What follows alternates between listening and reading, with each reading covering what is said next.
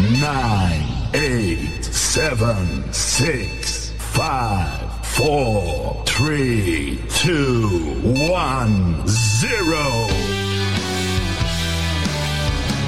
Herzlich willkommen zu Shank.com, eurem neuen Golf-Podcast. Bei uns dreht sich alles um den Golfsport. Liked uns, teilt uns, abonniert uns. Shank.com der Golf-Podcast. Und damit herzlich willkommen zu Folge 37. 37 Folgen und einige Specials, also bereits über 40 Folgen jetzt äh, seit November. Ja, vielen Dank noch einmal an eure treue Hörerschaft und äh, ich habe übrigens auch jetzt eine E-Mail-Adresse eingerichtet unter shank.com at web.de könnt ihr mir Feedback senden, Anregungen, vielleicht habt ihr auch den einen oder anderen Gast äh, auf der Liste, an den ich mich mal wende, dass wir zusammen einen gemeinsamen Podcast aufzeichnen. Also schenk.com at web.de für Anregungen, Kritik, wie auch immer, bin ich äh, gerne offen. In der heutigen Folge habe ich wieder einmal einen absoluten äh, Top-Trainer, ein Trainer-Juwel, Paul Dyer von der David Ledbetter Game Academy ist zu Gast. Viel Spaß mit der neuen Folge. Ich freue mich, dass er heute Abend in meiner Podcast-Folge zu Gast ist. Paul Dyer. Hi Paul, grüß dich. Hi Matthias, schön, dass ich da sein kann. Paul, ich freue mich. Ähm, du standst auf meiner Wishlist auch ganz oben und du weißt, ich habe ja nicht nur Golf-Coaches oder Professionals hier bei mir äh, zu, im Talk, sondern ähm, ja Gäste aus dem Golfbereich. Aber wenn es natürlich auch um das Thema Golf-Coaching geht, ja, dann äh, bist du oben auf meiner Wishlist, ähm, denn du bist sehr bekannt, Paul. Ja, ein großer Zufall, aber. Ein großer Zufall, genau. Heute möchte ich gerne mal so ein bisschen ähm, nochmal ja, auf die Person blicken, auf Paul Dyer, wie es bei dir so alles anfing. Ähm, stell dich doch einfach ein bisschen vor, Paul. Ja, ich komme aus einer kleinen Stadt äh, bei Manchester, heißt Burnley, ähm, mittlerweile bekannte für Fußball als alles anders, mhm. ähm, und hatte eigentlich in meiner Golfkarriere zwei ganz große Glücksmomente. Einmal hatte ich hat meinen Chef abgehauen vom Golfclub und mein Ausbilder und gesagt, naja, ich gehe an die Ostküste und mache so ein bisschen äh, ja, äh, Through-Rentner. Mhm. Und ich musste einen neuen Ausbildungsort aussuchen und bin dann ins Santamore Golf Club in, in Leeds in Yorkshire gekommen.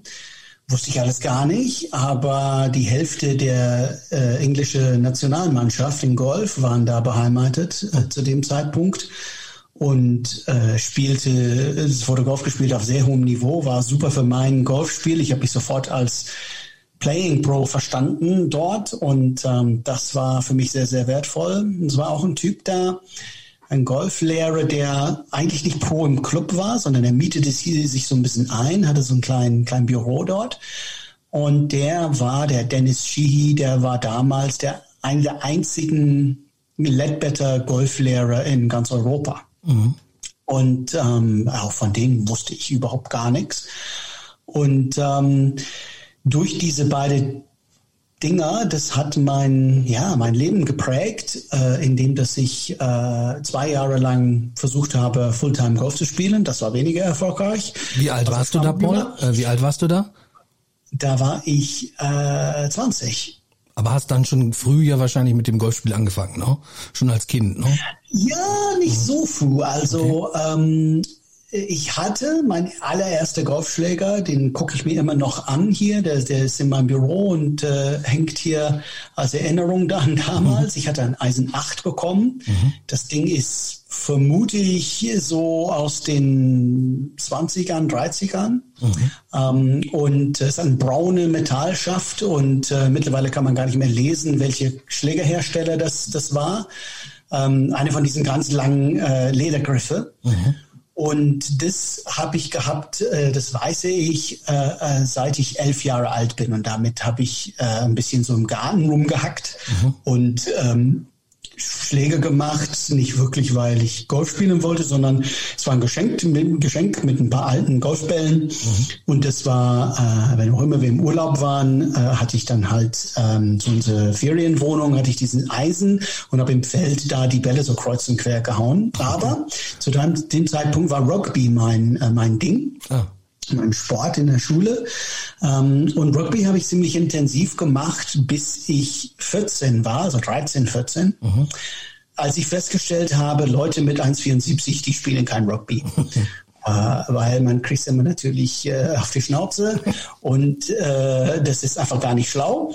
Die anderen Typen sind doppelt so groß und doppelt so schwer und es tut immer weh. Und ähm, dachte ich, naja Mensch, wir probieren ein bisschen Golf. Und äh, hatte ich immer so auf dem Zettel, aber es muss dann irgendwas passieren. Und wieder, wieder so mal ein Zufall, ein Schulfreund von mir, Andrew, bei dem war ich zu Besuch nach der Schule und er sagte, komm hier, wir, wir spielen ein paar Löcher Golf. Mhm. Und ähm, der hat mir gezeigt, äh, wir sind, äh, später habe ich natürlich festgestellt, worum es ging, aber wir sind äh, auf dem Golfplatz geschlichen, auf dem ersten Grün. Da zeigt er mir, wie es ein bisschen geht. Und von Loch 2 bis Loch 8 habe ich gespielt und dann müssten wir wieder komischerweise abhauen. Im Nachhinein logischerweise klar, der hat ja gar kein Greenfee bezahlt und wir waren ganz schwarz. Aber äh, ich dachte, diese Golf ist ja super. Und ja. ich bin nach Hause gekommen zu meinen, zu meinen, Lehr zu meinen Eltern, beide Lehrer und gesagt, so liebe Eltern, jetzt möchte ich äh, Golf spielen. Und die haben natürlich erstmal geguckt, wie es sicherlich auch in Deutschland immer noch ist heutzutage, dass man sagt, äh, Golf, äh, ja, äh, weiß ich nicht, können wir uns das leisten. Aber ich habe äh, Golf gespielt in einem Golfclub bei Burnley, heißt Marsden Park Golfclub. Mhm.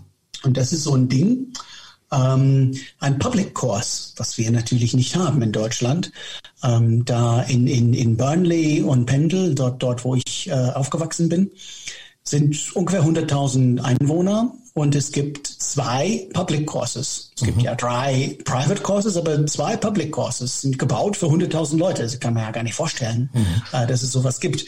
Ähm, und dort konnten alle einfach Golf spielen. Die Stadt hat den Platz gebaut in den 60er Jahren und die Menschen zur Verfügung gestellt. Und dort habe ich mein Golf gelernt, mhm. ähm, profitiert unglaublich davon, dass ich dort angefangen bin und nicht irgendwo in einem tollen Privatclub. Mhm. Ähm, äh, ein, ein totaler Zufall, aber ich wusste von Anfang an, das ist das Ding für mich. Ich bin ähm, mit dem Bus von der Schule direkt zum Golfplatz gefahren nachmittags ähm, für 30 Pence könnte ich da Bus fahren zum Golfplatz, weiß ich noch. Und äh, die Schläge auf meinen Spind geholt und dann gespielt und gespielt und gespielt. Und äh, bis mein Vater äh, mich abgeholt äh, hat vom Golfplatz und nach Hause gefahren und jedes Wochenende dort. Mhm. Ähm, halt man, äh, ja, man, man versteht, Rugby war zwar toll davor, aber das mhm. hat ihn nie gepackt wie Golf. Mhm. Und ähm, ja, so bin ich, so bin ich zum Golfsport gekommen und ähm, wieder ein super Zufall.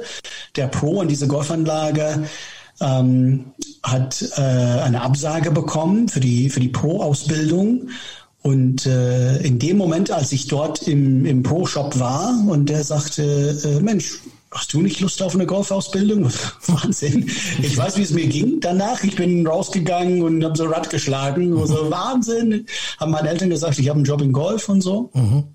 Ähm, und mit dem war ich ein paar Jahren und dann zu diesem Sandmore Golf Club und, und den Ledbetter-Typ mhm. kennengelernt und ähm, bin dann durch David Ledbetter halt, ja, habe ich Dinge erfahren, die ähm, wirklich für mich nach wie vor ähm, muss ich immer noch äh, manchmal denken, so wow, tatsächlich, das hast du alles halt äh, geschafft äh, für ein für einen Typ aus ähm, ein ja ein bisschen herabgekommene Industriestadt im Nordwesten von England habe ich äh, praktisch, glaube ich, alles erlebt, was man erleben darf als Trainer. Mhm. Ähm, also ähm, ja, schon, äh, schon sehr glücklich, äh, um das alles gehabt zu haben. Hast du dann damals ähm, auch schon den David äh, persönlich kennengelernt oder wie, wie ist das dann vonstatten gegangen? Weil du sagst ja, ja es gab wenige ähm, ich, Schools. Ich habe zwei Jahre Golf gespielt. Mhm. Ähm, und äh, mein, mein Trainer war diesen Dennis-Typ und der ist jeden, jeden Winter abgehauen mhm. äh, nach Orlando zu mhm. so einem großen Chef, zu David. Mhm. Und ähm, ich bin natürlich dort geblieben, ähm,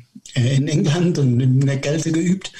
Äh, und er sagte, Mensch, ähm, eines Tages sagte er, der, der Ledbetter kommt ja ähm, nach England mhm. nächste Woche. Und ähm, du, ich glaube, du solltest, äh, solltest mitkommen und ihn kennenlernen. Mhm. Und ich so, wow, okay, ja, cool, das ist ja super. Und man muss ja überlegen, das ist ja 1992. Mhm. Ähm, das war eine Zeit, wo David Ledbetter und Nick Faldo äh, damals, also das, das war, ähm, das war wirklich wie äh, Königin kennenzulernen. Mhm. Ähm, ähm, der war de, der bekannteste Golftrainer der Welt mit Riesenabstand. Mhm. Und ähm, das äh, sagte, ja, komm, komm mit, du kriegst ein Badge von, von, von mir und du kannst ja so inside the ropes ein bisschen so rumlaufen. Und du kannst ja irgendwie uns helfen und so. Und ich sage, ja, klar, natürlich. Ähm, und ich weiß ganz genau, wo ich war, als äh, wir standen am Bahn 11 ähm, und ähm, warteten auf dem Faldo, haben wir da gesehen, wie Tausende von Menschen natürlich damals äh, auf uns zugeströmt sind. Also ja, da wird er mittendrin sein. Mhm. Ähm, und sagte er, ja, da ist der Ledbetter. Und ähm, äh, diese typische Begegnung mit, mit Helden. Mhm. Ähm, ne, so, so ein Ledbetter und ein Faldo kommen auf mich zu und stellen sich vor. Mhm. Wo ich immer so denke, wie lustig ist das denn, wenn, äh, wenn dein absolute Kindheitsheld äh, die Hand ausstreckt und sagt, hi, äh, mein Name ist Nick Faldo. Und ich sage, ja, das ist wohl klar. Mhm. und natürlich kann man selber so gar nichts äh, aus dem Mund bekommen. Mhm. Ähm, äh, ja, so habe ich den Ledbetter zum ersten Mal kennengelernt und ähm, der sagte, hey, no, wenn du Lust hast, komm doch ähm, nach Champions Gate, also äh, Orlando mhm. in, äh, im Winter und äh, verbring doch den Winter da, bevor du hier in, ähm, in Nordwestengland da rumschlägst im Winter. Mhm. Ähm, habe ich gemacht und ähm, mein, mein Traum war immer noch Golf zu spielen. Ich wollte natürlich äh, im Jahr danach die British Open gewinnen, aber ähm, wenn äh, mit, mit relativ wenig Erfolg, muss man sagen. Also es war mehr ein Traum als wirklich irgendwie, dass ich eine Chance hätte, sowas zu machen. Mhm. Ähm, und wenn dein Trainer dir einen Job anbietet als Coach selber, dann weißt du, hm, okay, vielleicht doch nicht. Mhm. Ähm, und äh, ja, ich war da, ähm, das war Winter 92, 93. Und es passierte so, dass ähm, der Ledbetter hatte damals Wochenend Camps. Mhm. Ähm, man könnte sich einbuchen. Es waren sechs Teilnehmer. Ich glaube, das, war damals Wahnsinn. Da hat, glaube ich, 5.000 oder 6.000 Dollar pro Person abgerufen mhm. äh, für eine Gruppe, so Gruppenunterricht mit 5.000 bis 6.000 Euro pro mhm. Dollar pro, pro Person.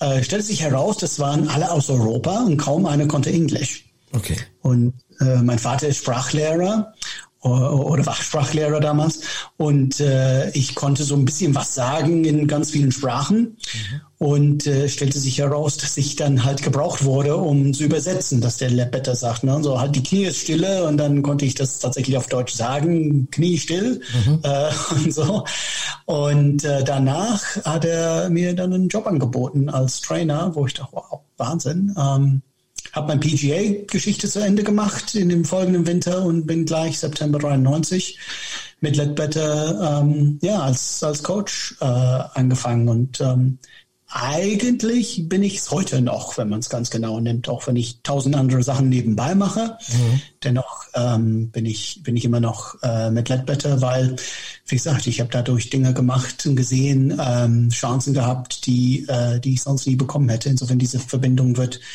äh, zumindest für mich bis zum Lebensende bleiben. Und ähm, welches war jetzt deine erste Station ähm, in Deutschland? In Deutschland, Deutschland kam 97, ja. komischerweise, habe ich ja. heute mit einem Kollegen drüber gesprochen. Ähm, ich, ich, weiß, wie ich im Büro bei ihm saß und ähm, er sagte, ja, wir werden ähm, mit unseren Partnern, äh, unserer Managementfirma, werden wir in Europa Golfschulen aufmachen. Mhm. Und ähm, äh, wir wissen, dass du ein bisschen Deutsch kannst. Also wie wäre Hamburg und Berlin? Und so, wow, Hamburg und Berlin, das ist ja cool.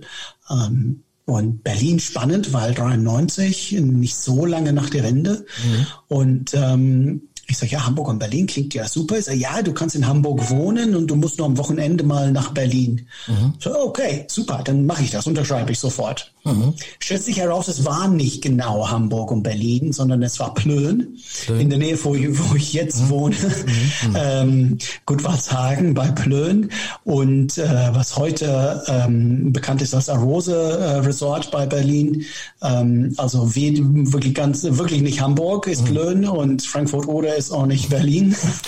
aber konnte, kleine Enttäuschung, als ich tatsächlich ankam. Aber konnte man ähm, besser verstehen, wenn einer sagt Hamburg oder Berlin, wusste man gleich, okay, in die in der Richtung ist es. Hätte jemand vielleicht gesagt, Plön, hättest du erst nicht gewusst, wo es ist, ne? Ähm, nein, aber es war, also Plön sagte mir natürlich nichts nee. und Frankfurt Ode sagte mir auch nichts. Ne? Ähm, aber es war äh, dennoch, ähm, ja, ich bin immer noch hier, also dennoch war es war super und mhm. äh, tatsächlich dort in Plön zu wohnen ähm, und äh, nach Rosa Resort, also jetzt Rosa, damals hieß es Sporting Club Berlin, mhm. Zurückzueiern und ähm, äh, das, das war schon eine ganz tolle Zeit, aber ähm, nicht unbedingt das, was ich mir vorgestellt hatte, sagen wir so. Aber das waren jetzt die beiden ersten Ledbetter ähm, Schulen dann in Deutschland. Genau. Genau, ja. also da fing, ja, ja. genau. Und ähm, genau, aber und bis heute ja, jetzt muss er erzähl noch mal ein bisschen, wie war dann die weitere Entwicklung? Wir ähm, hatten dann als nächstes, also in, in Sporting Club Berlin damals, in Berlin waren wir viel zu früh. Und mhm. ähm, das war klar, dass in, in äh, 96 ähm, da nichts los ist. Mhm. Ähm, am Wochenende hatten wir zu tun dort und unter der Woche gar nichts. Und das ist relativ schnell, haben wir festgestellt, naja, das, hier müsste man in zehn Jahren wiederkommen. Mhm. Ähm, stattdessen haben wir eine Golfschule in äh, Schloss Miel bei Bonn aufgemacht, mhm. ein, äh, wo, wo wir heute sind, mhm. wieder. Wir haben eine kleine Pause, aber sind wieder da. Mhm. Äh, meinen Freunden, die Betreiberfamilie Thelen, die machen, ähm, die haben, ich würde sagen, eine der besten noch unbekannten Golfplätze Deutschlands. Ähm, das mhm. ist, äh, es ist etwas ähm, außerhalb von Bonn, Richtung Euskirchen, direkt an der 61. Und das äh, ist eine der bestgepflegtesten Golfplätze, die ich kenne tatsächlich in mhm. Deutschland. Also das ist ganz oben mit dem Green Eagle oder Lerchenhof oder so, was Pflegezustand angeht. Mhm. Ähm, ein, ein schönes Barockschloss. Also lohnt sich dahin zu fahren und eine Runde Golf spielen. Mhm. Ähm, da haben wir auch heute unsere Ledbetter Academy dort. Ähm, und äh, dafür haben wir tatsächlich dann praktisch äh, Berlin aufgegeben, um dahin zu kommen. Und das, das war, also ich, ich würde ja sagen, der erste richtig erfolgreiche Standort, wo Leute gekommen sind von, von ganz Deutschland, um äh, Unterricht mit uns zu haben. Mhm. Und ähm, ich bin aber immer im Norden geblieben. Gutwaldshagen war ähm, ja, bei Plön war ähm, ein ganz toller Standort, viele Leute kennengelernt, meine Frau kennengelernt, auch wichtig.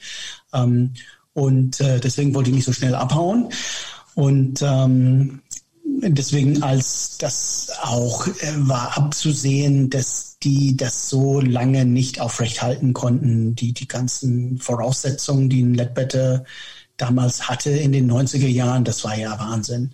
Und ähm, deswegen ähm, in 2001 hatte ich selber, und das war so ein entscheidender Moment für mich, ähm, habe ich äh, statt, ich war bis zu dem Zeitpunkt angestellt, angestellte Golflehrer. Ich war, glaube ich, der Einzige in Deutschland, der angestellt war. Mhm. Ähm, und ähm, habe ich die äh, praktisch die, die der Business Ledbetter Golf Academies in Deutschland selber übernommen, 2001 und dann entschieden, ich brauche irgendwo wirklich in Hamburg, also diesmal wirklich Hamburg und nicht äh, irgendwo anders. Mhm. Und ähm, angefangen sind wir in der Golf Range mhm. in Steinbeck. Das ist ein citynah, mhm. super Driving Range. Mhm. Äh, wahrscheinlich immer noch heute eine der besten mhm. um Hamburg herum, äh, zum einfach hingehen und üben ähm, und zeitgleich äh, Timmendorfer Strand, was ich dachte, hey, es ist super, am Wochenende Timmendorfer Strand an der Ostsee, mhm. dann können wir so Schulungen machen, wie der Lebette damals, und 5000 Dollar pro Person aufrufen. Genau.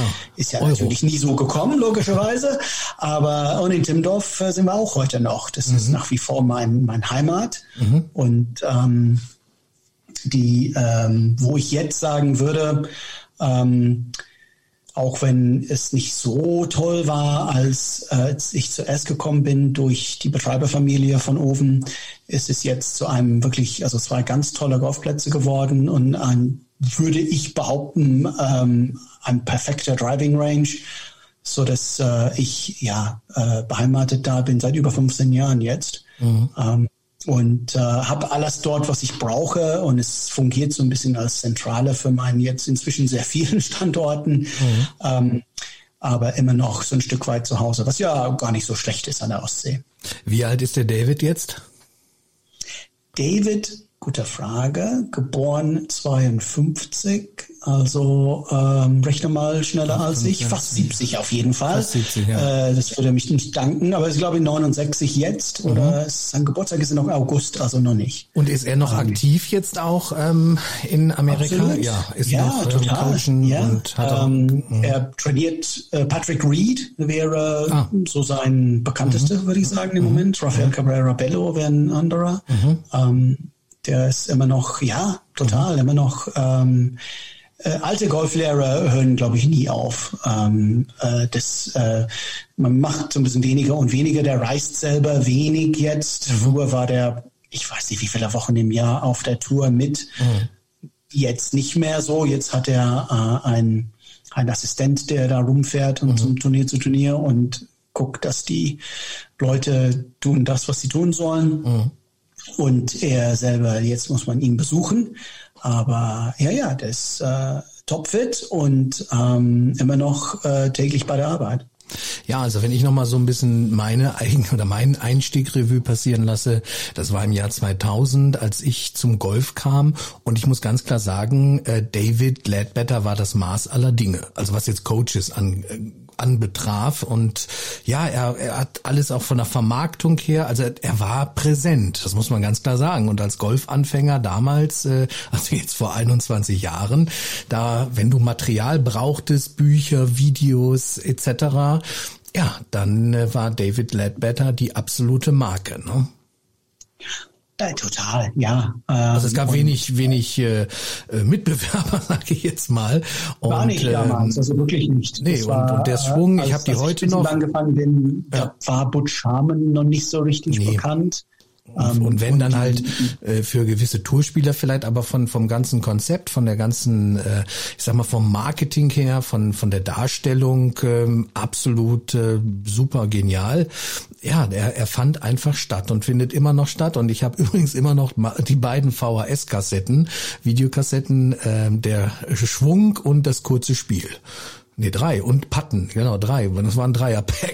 Oh, ich habe ganz schön viele. Ähm, ja, da noch, gab's auch auf dem Platz. Ja, natürlich, aber das waren so. Sieben gab's auch. Ja, aber weißt du, wenn du anfängst dann gerade, ne, und und äh, ja, da war das, äh, hat man gesagt, komm, hol ich mir für den den Swing, Full Swing, kurzes Spiel und Button. So und äh, klasse, habe ich heute noch. Also insofern ja, hat sich das alles natürlich auch dann mit ihm auch weiterentwickelt. Ich weiß, der A-Swing war ja auch mal eine Theorie, ähm, ja, die die Anwendung fand. Äh, dann natürlich die unzähligen Tourspieler seiner Zeit. Übrigens Nick Faldo habe ich persönlich äh, mal getroffen anlässlich der Deutschen Bank äh, Players Championship, äh, gut auf gut Karten damals. Und das ist so eine ganz lustige Geschichte. Das ist ja ein Riese, ne? Also wo du vorhin mal sagst, ja. so die Rugby-Spieler waren alle groß. Also das ist ja ein Hühne. Äh, ganz lustige Geschichte ist auch, glaube ich, jetzt schon mittlerweile verjährt. Ich war als Zuschauer äh, dort. Das war der, ich glaube, der Donnerstag, der erste Tag. Und ich musste auf dem Platz unwahrscheinlich nötig zur Toilette. So, jetzt wollte ich mich da nicht irgendwo in den Busch hocken und dann sah ich ein Dixie-Klo. So, und auf diesem Dixie-Klo stand Players Only, weil das war natürlich nicht für die Besucher des Turniers. In dem Moment, und ne, du kannst es dir vorstellen, äh, ist einem das aber völlig egal, wenn man nötig muss. Und ich öffnete dann die Tür und in dem Moment kommt aus dem Dixie-Klo Nick Faldo und, und sagt nur zu mir, ähm, hi, oder Hello Guy. So und äh, ich habe in dem Moment wirklich auch äh, ja war auch äh, erstarrt vor, vor Ehrfurcht und und total überwältigt, wie riesig er doch war. Also er war fast größer als das Dixie Klo. Also das war so meine lustige Anekdote äh, mit Nick Faldo. also ich, ich war ich kenne ihn äh, ich habe ihn sehr gut gekannt in, in den Jahren aufs Klo mit ihm zusammen war ich aber war, warst du noch nicht, also zusammen war ich ja nicht mit ihm. Ich, wir waren nacheinander, aber das äh, vergisst man dann auch nicht. Und äh, er ist wirklich so riesig, also richtig, äh, ja, auch ein Athlet halt, ne, gewesen. Gut, heute ja, auch klar, noch. Und ja. Äh, ja, cool. Und ähm, Erzähl noch ein bisschen weiter. Also David Ledbetter, du sagst natürlich schon, es gab dann gewisse Anforderungen auch, ähm, sei es jetzt von von der Ausstattung her, ähm, vom Equipment oder oder wie wie meintest du das jetzt mit Ausstattung? Was oder ja, Anforderungen? Alles. Ja, das alles. war die Zeit ähm, der Digitalisierung so ein mhm. bisschen. Mhm. Und äh, bis, bis dann hast du die äh, VHS-Kassette angesprochen. Ja. Damals hatten wir so, so eine Kamera, äh, so ein Riesending, mhm. äh, in in der man ein VHS VHS-Kassette reintat genau. und, äh, und hat damit aufgenommen und dann mühevoll dann mm. in dem Videoraum ähm, mit, äh, mit so einem ähm, so ein Edding auf dem Bildschirm so mm. gemahlen und so weiter. Das Swingplay. Ähm, das war, ja, genau, das ne? war der Master Dinger damals. Ja. Und in den ja, Ende der 90er Jahren fing es an mit ähm, nicht nur diese Sachen auf Computer, äh, zu machen, dass man so ähm, digital Linien äh, zeichnen konnte, sondern auch zwei Bilder nebeneinander, so ein bisschen mhm. so ein Vorher, Nachher. Guck mal, hier warst du um 10 Uhr und schau mal um Viertel vor elf, wie du ausschaust, das ist doch viel besser und sowas und das Ganze dann nochmal aufnehmen. Mhm auf eine VHS-Kassette und das äh, äh und später DVD und das die Kunden mitgeben. Mhm, mh. Und ähm, es haben äh, Kunden von mir damals, also ich, ich habe das Glück immer noch einiger, würde ich sagen, so ein halbes Dutzend äh, Kunden äh, aus Walzhagen, also vor also Sommer 97 sind wir da angefangen, die immer noch kommen zu mir. Cool. Und die haben tatsächlich einen Stapel VHS-Kassetten, die sie gar nicht mehr abspielen können äh, zu Hause äh, von diesen Dingen, die ich sie immer gegeben habe nach, nach dem Unterricht. Aha. Aber dann kam relativ schnell ja, Systeme für ähm, Aufzeichnen und Systeme für so eingebaute Kameras und, und natürlich als Ledbetter Academy musste man alles parat stellen. Mhm. Die Range musste aufgebaut, also so eine Riesenliste, so zwei DIN A4 Zettel an, was täglich auf der Driving Range stehen muss. Mhm. Ähm, und äh, jede natürlich hat sein bisschen Geld verdient an, an dem Unterrichtsstunde. Also, also ich äh, wurde bezahlt und der Club wurde bezahlt und Lepper kriegte Geld und so weiter. Und das Ganze sehr kompliziert äh, mhm. über eine Managementfirma mit Sitz in Hamburg, die dann das Geld auf dem amerikanischen Konto gezahlt haben. Alles furchtbar äh, kompliziert. Mhm. Ähm, am Ende hat gar keine Geld verdient, okay. ähm, weil es einfach so aufwendig war. Mhm. Und ähm, das deswegen letztendlich habe ich gesagt, Mensch, mal, das, es kann nicht sein, dass wir hier kein Geld verdienen. In Schloss Miel damals hatten wir drei Golflehrer gut ausgebucht. Ich und mein Kollege ähm, in, äh, in Gutwaldshagen bei Plön voll ausgebucht. Und äh, es wurde dann äh, von den Staaten erzählt, naja, wir, ne, das müssen wir irgendwann einstampfen, weil wir einfach kein Geld verdienen an der Sache. Wo ich sagte, das gibt's doch gar nicht. Wir sind alle voll ausgebucht. Wie, wie kann das sein? Mhm. Und ähm, habe gesagt, Mensch, dann, dann machen wir es so. Ähm, ich übernehme das und zahle euch äh, die Provision mhm. an, an, an den Stunden und betreibe es doch selber, weil irgendwie da sehe ich im Business hier, was läuft. Mhm. Und ähm, so sind wir in Deutschland praktisch angefangen, einfach so äh, ja aus der Not heraus, würde ich sagen, um, um eine einfach eine, eine, eine vernünftige Lösung zu finden. Und ähm, hat ein bisschen gedauert. Ich glaube, so, ich bräuchte meine Zeit, so zwei, drei, vier Jahren, um, ähm, ja, so dass die Golfschulen bekannt wurden und dass Leute tatsächlich kamen. Es war so ein Insider-Ding für eine Weile. Ähm, Leute sind überall gekommen, mhm. ähm, aus, aus Baden-Württemberg nach Schleswig-Holstein, um Golfunterricht zu haben. Mhm. Und ähm, aber dennoch waren wir nicht so so bekannt. Ähm, aber das änderte sich so mitten in den 2000ern, wo, wo durch meine Tätigkeit ähm, in Deutschland wurden auch die Ledbetter-Schulen irgendwie so ein bisschen bekannter, dass, dass man festgestellt hat, ah ja, ne? und, und, und natürlich Zeit des Internets auch noch, klar, dass und, das alles ein bisschen nach vorne kam. Ja, und äh, aktuell, also wie viele Ledbetter-Schulen ähm, gibt es jetzt in Deutschland? Also wir, wir haben uns ein bisschen aufgeteilt. Ja. Ähm, wir haben in äh, Nordrhein-Westfalen zwei Ledbetter Golfschulen. Mhm. Ähm, in, äh, in Schleswig-Holstein nutzen wir den Namen Ledbetter nicht unbedingt. Ähm, wir machen, wir bieten Ledbetter Weekends an. Also man kann vom Wochenende kommen und, und dieses Ledbetter Weekend leider immer noch nicht 5000 Euro, aber ähm, ich arbeite dran.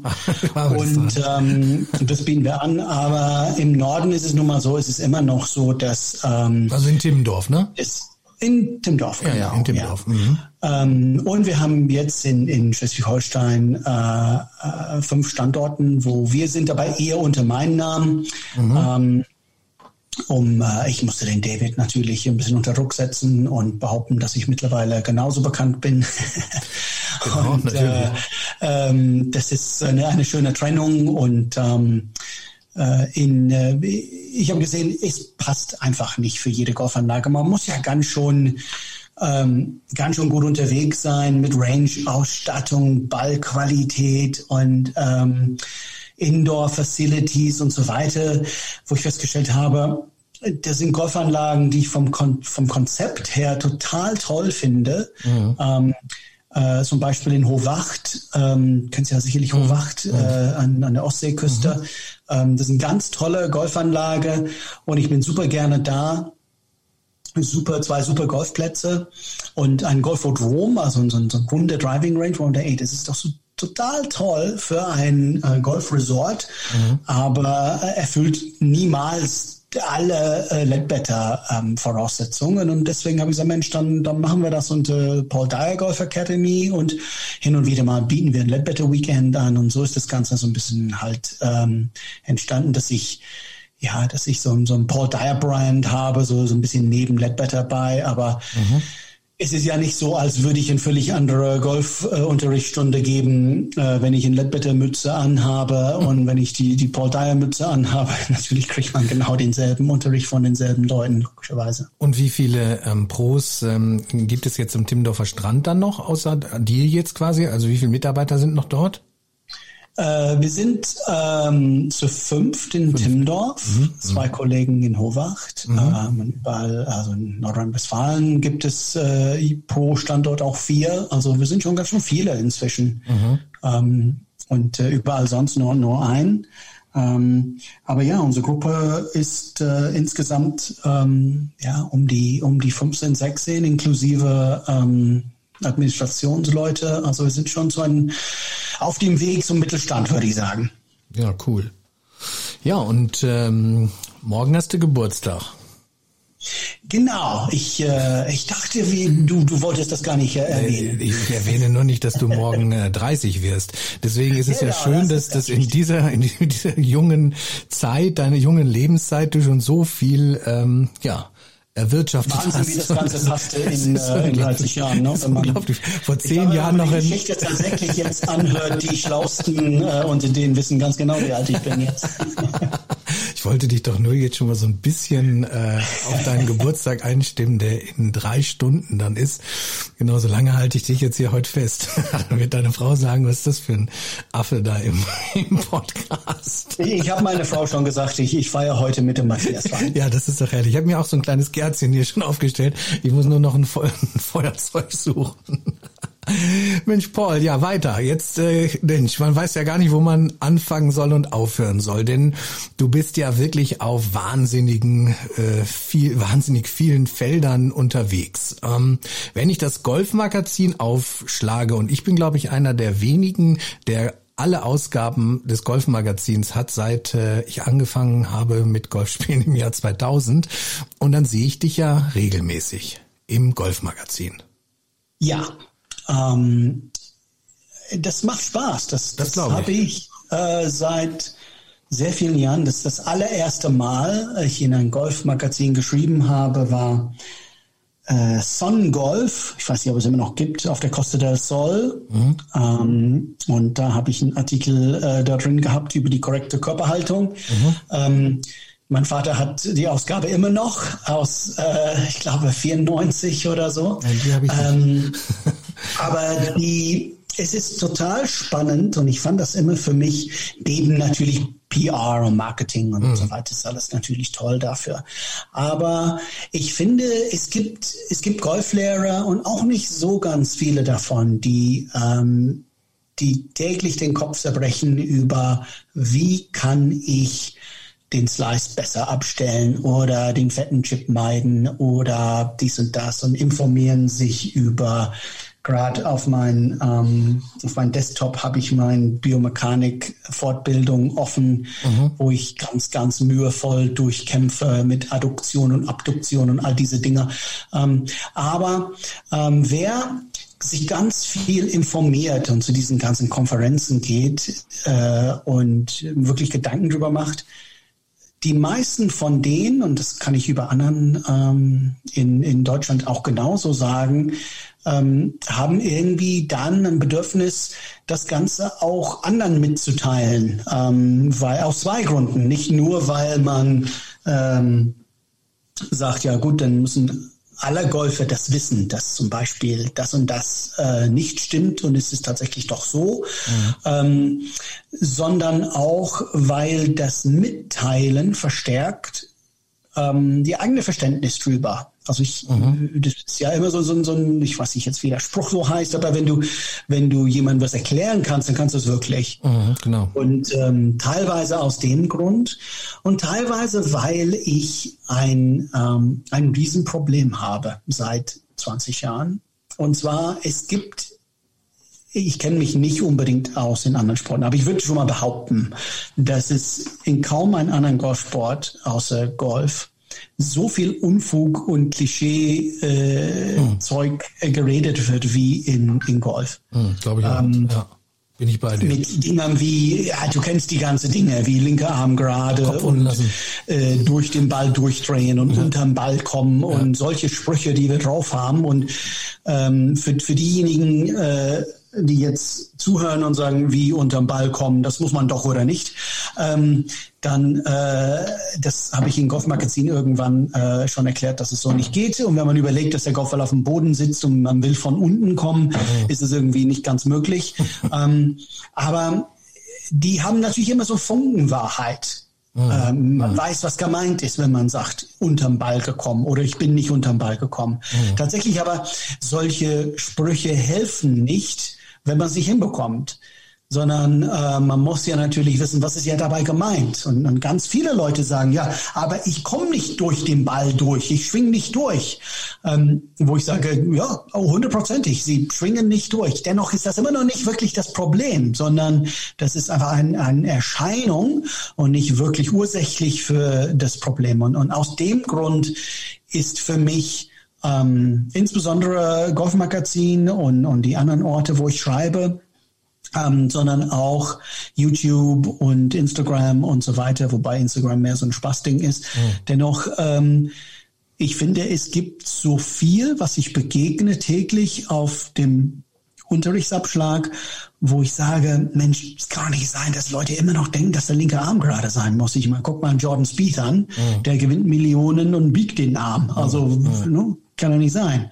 Aber natürlich gibt es einen Funken Wahrheit dran. Und, und es geht mir darum, Sachen aufzuklären, weil Letztendlich glaube ich, dass ja, natürlich freut man sich, im Golfmagazin zu sein und ein Fotoshooting mit dem Stefan von Stengel ist total toll und man mhm. fühlt sich wichtig und dann habe ich endlich ein paar halbwegs hübsche Bilder von mir. Mhm. Ähm, das alles ist natürlich super. Damals, als ich auf dem auf der Titelseite war, ähm, habe ich natürlich gleich 20 Stück gekauft und meine Mutti mhm. geschickt. Ähm, ja. Logisch, aber ähm, ist es tatsächlich so, dass man denkt, verzweifelt an so, es kommen Leute und können sich tatsächlich nicht von einem Slice befreien. Wo man sagt, naja, ganz ehrlich, das gehört zu den, zu Grundhandwerk eines Golflehrers, dass man sagt, naja, also wir müssen nur die Schlagfläche ein bisschen schließen und den Schwungweg ein bisschen ändern und eigentlich muss keiner andauernd seine Bälle rechts im Rough verlieren. Und eigentlich, das ist meine, nach wie vor meine Hauptmotivation, Leute zu sagen, nein, denk nicht mal an diesen Klischees, sondern guck mal, das ist es wirklich. Aber das ist doch trotzdem erstaunlich, Paul, dass äh, diese Klischees immer noch so präsent sind, auch im Jahr 2021. Das also irgendwo kommt's ja her, dass das äh, diese, genau diese Punkte, ne, dass Schüler oder du jetzt Schüler triffst, die immer noch diese falschen Vorstellungen haben. Und ich glaube einfach, äh, gerade wenn es auch äh, darum geht, dieses Bild, wenn man dieses Bild hat, man muss unter den Ball kommen. Also es ist ja nun wirklich genau das Gegenteil der Fall. Also das ist ja vom Bild überhaupt nicht hilfreich, da ein ein halbwegs ähm, ja physikalisch äh, nenne ich es jetzt mal oder richtigen Golfschlag auszuführen. Dennoch gibt es es ja diese, diese, ähm, ja, diese Klischees dann immer noch, ne? Sonst kommen die da ja, oder würden die ja nicht darauf kommen, die Schüler. In den, im Golfmagazin oder in den sonstigen Magazinen oder im Internet, da, da lesen die ja nichts davon oder sehen die ja nichts davon. Also wie kann das noch sein, ne? Frage ich mich. Äh, ja, es gibt, es gibt so viel, insbesondere im, im kurzen Spiel, ähm, wo es halt, es gibt zu wenig Wissen ähm, und das ist ein, ein Problem der Golflehrer und, und eigentlich gar nicht Schüler selber. Ja, die können es ja ähm, nur vom Golflehrer erfahren, dann irgendwie oder von irgendeinem Golflehrer ja, gehört haben. Das, ja, diese, diese, diese, diese Sprüche kommen von irgendwo mhm. und äh, ich werf mich selber und alle anderen Golflehrer vor, naja, dann haben wir den Leuten das einfach nicht genug gut genug beigebracht damals mhm. in der Platzreife und das verstehen sie bis heute nicht. Und wenn sie ein Chip fettgeschlagen haben, ähm, der ohne Spin übers Grün einfach rollt ja. und sagen, naja, ich bin nicht unterm Ball gekommen, ähm, denkt man so, Mensch, äh, nee, das müssen wir doch besser machen, wir Golflehrer, und äh, euch wirklich erklären, woran es liegt. Ja, also würdest du jetzt sagen, wenn du jetzt deine Schüler ähm, im Unterricht dann halt hast. Ich meine, gut, die Schüler, die, die schon lange bei dir sind, äh, die haben ja nicht das Problem, aber der Schüler, der dir jetzt vielleicht fremd ist, der jetzt zu dir kommt und der kommt jetzt vielleicht aus einem anderen Golfclub und du kennst ihn nicht, du, du lernst ihn jetzt auch erst kennen, äh, über die geht es ja wahrscheinlich, die dann mit diesen falschen Vorstellungen zu dir kommen und wo du ja im Grunde genommen dann extrem auch herausgefordert bist, weil ja, du, du musst da ja so vieles jetzt erstmal wieder glattbügeln dann, ne?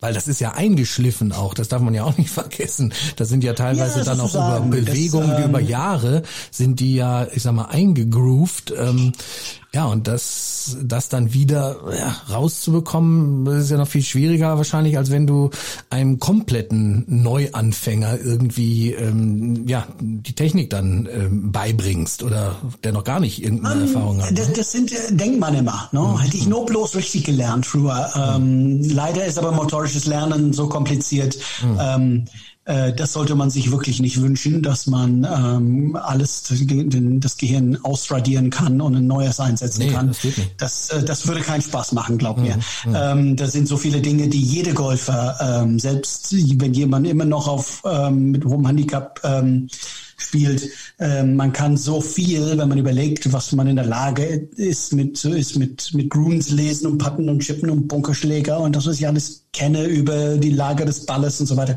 Das alles nochmal neu lernen, das will keiner. Ja. Aber die Herausforderung, ähm, das, was ich getan habe, ein Leben lang zu verändern, ist zwar schon das größte Problem. Motorisches Lernen ist die größte Herausforderung des modernen Golflehrers, da bin ich mir hundertprozentig sicher. Mhm. Es ist nicht wirklich die Information, die ich einem Schüler gebe, sondern es ist das Coaching, wie kann ich meinen Körper trainieren, tatsächlich diese neue Bewegung, so sinnvoll wie sie sind, ähm, zu, zu erlernen. Das ist, das ist klar. Mhm. Ähm, dennoch ähm, ist es so, dass wenn logischerweise ein Missverständnis zugrunde liegt, dass ich wirklich glaube, dass man unter dem Ball kommen muss, mhm. dann macht Löffeln zum Beispiel im kurzen Spiel total viel Sinn, weil mhm. ich will ja irgendwie unter dem Golfball kommen, auch wenn er auf dem Boden liegt und der Boden im Weg ist. Mhm, denn auch vielleicht genau. ist das vielleicht dann auf einmal denkbar, wo man so, naja, stimmt, mhm. wer denkt, dass er unter den Ball kommen muss und schlägt dann dauernd fett,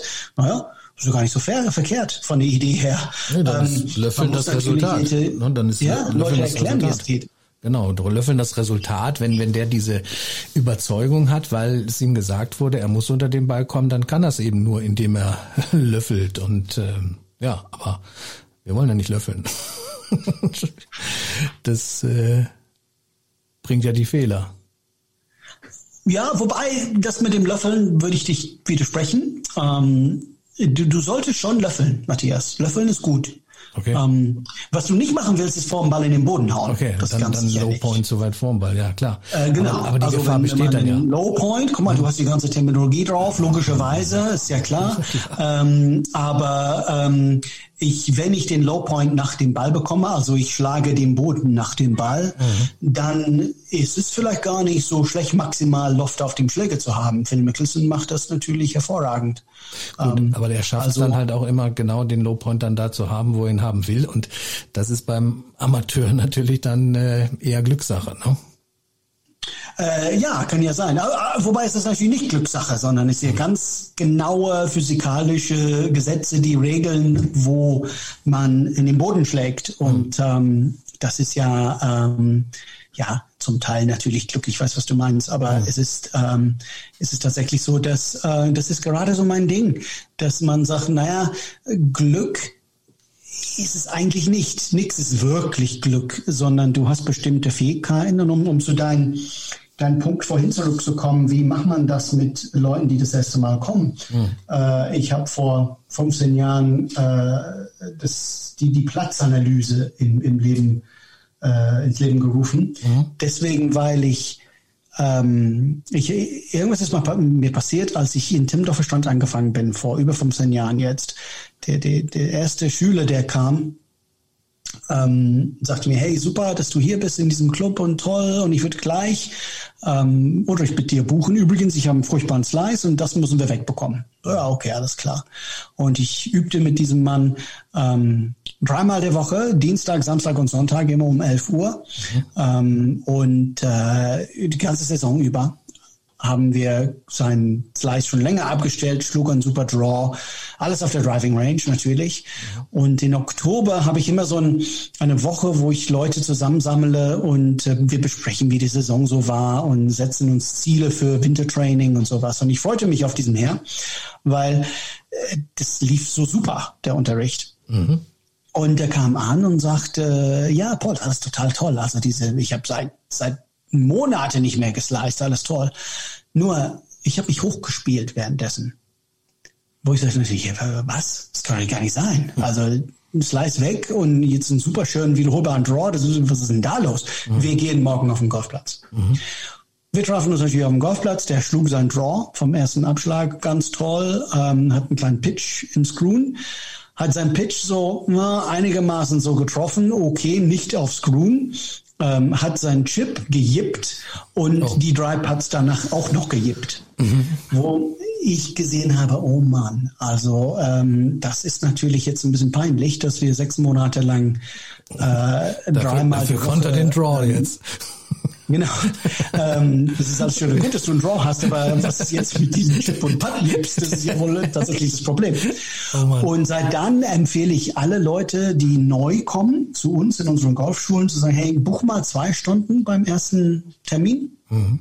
Und lasst der Golflehrer euch so zwei, drei, vier Löcher, mehr brauchen wir nicht, auf dem Golfplatz tatsächlich gucken, so dass wir wirklich dann alles gesehen haben. Weil nicht nur sieht man solche natürlich ganz krasse Dinge, mhm. sondern man sieht auch die wahren Ursachen hinter mhm. solche, ähm, solche Probleme. Man, man sieht sehr viel mehr das Thema Schlagvorbereitung, Ausrichtung, man mhm. sieht ähm, Probleme in der Taktik. Ähm, man, man, man sieht tatsächlich genau. andere genau. Schwünge. Also mhm. ich habe eine ganze Reihe an Schwünge auf meinem Computer, äh, wo ich zeigen kann, jemand, der jemand, der ähm, auf der Driving Range eine eher so brauchbare Bewegung hatte, plötzlich auf der auf dem Platz äh, ist es 15 Grad mehr schief von außen, als es vorher war. Mhm. Ähm, also das ist wirklich eine ganz spannende Geschichte und ich würde allen ähm, sagen, das, das nächste Mal, wenn man Training hat, äh, fragt den Pro, ob man nicht so zwei, drei Löcher spielen kann, statt ähm, nur Video auf der Driving Range oder sonst was. Ähm, und einfach gucken, was tatsächlich passiert. Weil für mich ist daraus entstanden, ein eigentlich ein völlig anderes Konzept äh, des Golfunterrichts, dass man natürlich plötzlich gar nicht mehr so richtig über Technik so viel spricht. Immer noch ist es natürlich der Grundstein des Unterrichts. Man muss ja technisch besser, technisch besser sein, um, um den Golfball besser zu schlagen und mhm. etwas besser damit zu machen. Aber wir reden sehr viel mehr jetzt über die tatsächliche Skills, die ich brauche, um auf dem Golfplatz zu spielen. Und mein, mein mein Schüler aus Timmendorfer Strand damals, natürlich der Skill, den er hatte, äh, war, war schon abschlagen von vornherein. Das konnte er total gut, eigentlich, auch wenn es ein bisschen gesliced hat. Ja. Ähm, und der Skill, den er brauchte, war natürlich Chippen, Pitchen und Putten. Diese Skills musste er bekommen, um Was kann man denn da machen? Score auf dem Golfplatz oder mehr mhm. Spaß zu haben auf dem Golfplatz. Und das hat schon äh, unsere Golfschulen hier in Deutschland so geprägt, dass wir tatsächlich auch die Ledbetter Philosophie weltweit ein bisschen auch noch geprägt haben. Mhm. Äh, und gesagt, ja Mensch, wir haben diese Geschichte in Deutschland, was hält ihr denn davon? Und diese, hey, super, jetzt ein On-Course Analysis, das könnte so ein super so Startpaket sein. Und tatsächlich ist das jetzt äh, bei Ledbetter praktisch weltweit im Einsatz. Aber das glaube ich auch. Also gerade so eine On-Course-Analysis bringt ja richtig, weil die Wahrheit, tolle Floskel, aber die Wahrheit ist auf dem Platz. Das ist nun mal so. Und ich meine, auf dem Platz haben wir natürlich die verschiedensten Lagen. Ähm, ja, wir stehen überm Ball, unterm Ball, wir haben Semi-Rough, Rough, was auch immer. Und ja, auf der Range trainiert man ja immer, ähm, ja, ich wiederhole mich da oft in manchen Podcasts, aber unter Laborbedingungen. Ne? Da ist der Ball aufgetiet oder manche schlagen von der Matte, wie auch immer. Und deswegen finde ich ich das persönlich richtig, richtig gut und wertvoll, dann auch auf den Platz zu gehen. Auch Thema Course Management, Gedanken, also das Mentale kann man da ja noch gut mit einfließen lassen. Vielleicht hat er Angst vorm Wasser, übers Wasser. Das sind ja, dann, da kommen ja diese ganzen mentalen Aspekte dann auch mit ins Spiel. Ähm, was hat denn, wollte ich, muss ich natürlich nochmal nachfragen, äh, der Schüler mit den, ja, eklatanten Jips, konnte man ihm helfen? Ja, was also gibt's das, für einen Hip-Tipp denn eigentlich? ich habe nicht das, das erste Gespräch war. Ich habe übrigens heute, Paul, wenn ich das einmal nochmal eingerätsche, ich nenne jetzt keinen Namen, ähm, aber ich war heute auch ähm, auf der Range und ich habe dort einen, ähm, ja, ein Mitglied ähm, kennengelernt, äh, den kenne ich eigentlich schon länger, ein sehr, sehr sympathischer ähm, sehr sympathisches Mitglied und wir kamen heute ins Gespräch und ähm, ja, er ist ganz verzweifelt. Ähm, er leidet seit jetzt sechs Jahren am Shank. So. Und äh, das ist mittlerweile wirklich schon ein psychologisches Problem halt bei ihm. Und da sprachen wir ein bisschen drüber. Natürlich kam dann bei mir auch meine Shank-Phase. Deswegen heißt mein Podcast ja Shank.com als Hommage an den schlimmsten Schlag, der mich mal vier Monate ähm, be begleitete.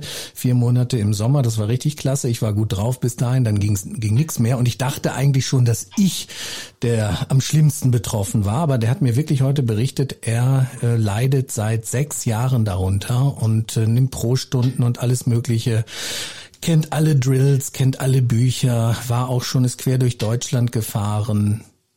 Ja, was ganz verzweifelt. Ähm, ja, also das, das wäre zum Beispiel so eine Sache. Und auch wenn Sockets, Shanks ähm, natürlich ähm, und du bist ein guter Spieler ein, gewesen. Ein er ist ein sehr guter Spieler gewesen. Schlimmes Problem sind. Dennoch, äh, das wäre eigentlich ein gutes Beispiel, dass man sagen musste, ein, ein Socket, ein Shank, ist letztendlich ein Schlag aus der Hacke des Golfschlägers. Und es gibt eigentlich relativ wenig Ursachen, ähm, bei, bei denen man, man ein Socket schlagen kann. Mhm. Und ähm, wenn man ähm, die, die Biomechanik dahinter, die, die, die Schwungtechnik dahinter versteht, würde man sagen, naja, so, so, wenn, wenn ich so eine Geschichte höre, und das sagen Schülern zu mir, na, ich schenke seit ähm, 15 Jahren und ich will Golf auf, aufgeben, jetzt habe ich eine Phase, wo ich nichts mehr treffe, mhm. ähm, weiß ich so, ja, äh, Schenk ist natürlich ein, ein ganz furchtbares Ding, weil man, man wundert sich, ähm, diese Schlägerhersteller, warum tun sie uns das an und bauen so ein, so ein, so ein rundes Stück, wo der Ball nach rechts fliegt. ähm, dennoch ist es so, dass man soll eigentlich gar nicht da treffen. Und in irgendeiner Art und Weise bin ich vorwärts gegangen, was wir alle verstehen, logischerweise. Ähm, Und es gibt für mich eigentlich nur so fünf Ursachen, wie ich es überhaupt hinbekommen kann.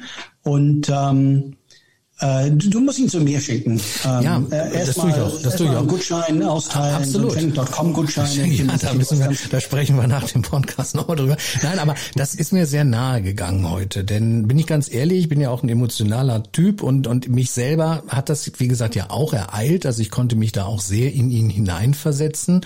Und ähm, er ist ein sehr, sehr guter Golfer.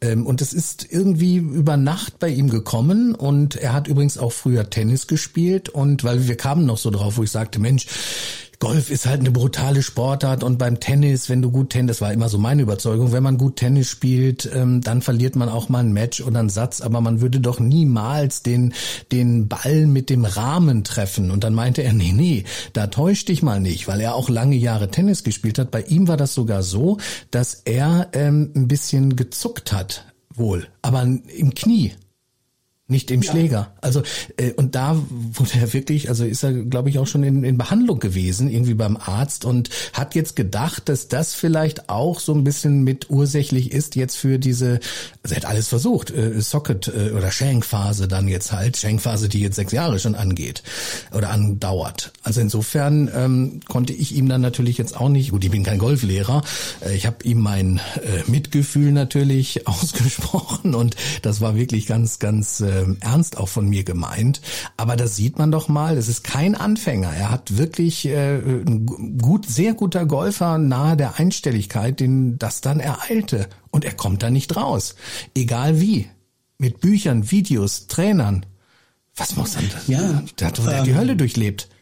Ist, ja, ist es klar, es ist, äh, ein Schwenk ist irgendwas, was eigentlich nicht so wirklich häufig ähm, von Anfängern gemacht wird, sondern ähm, ja, das hat man mir damals auch immer gesagt. Allen, hat man, man mir damals auch gesagt, ja, das können nur die guten Spieler oder betrachte es als nächsten Schritt zum nächsten Plateau. Aber Paul, wenn du in der Situation drin steckst, dann sagst du auch, sei ruhig, lass mich in Ruhe. Ich will diese, diese Pest, äh, hat ein Fußballer mal gesagt, der hat die, die Pest am Schlappen. Ja, so war das beim, beim, beim Schenk. Da habe ich den, die Pest am, am Hossel.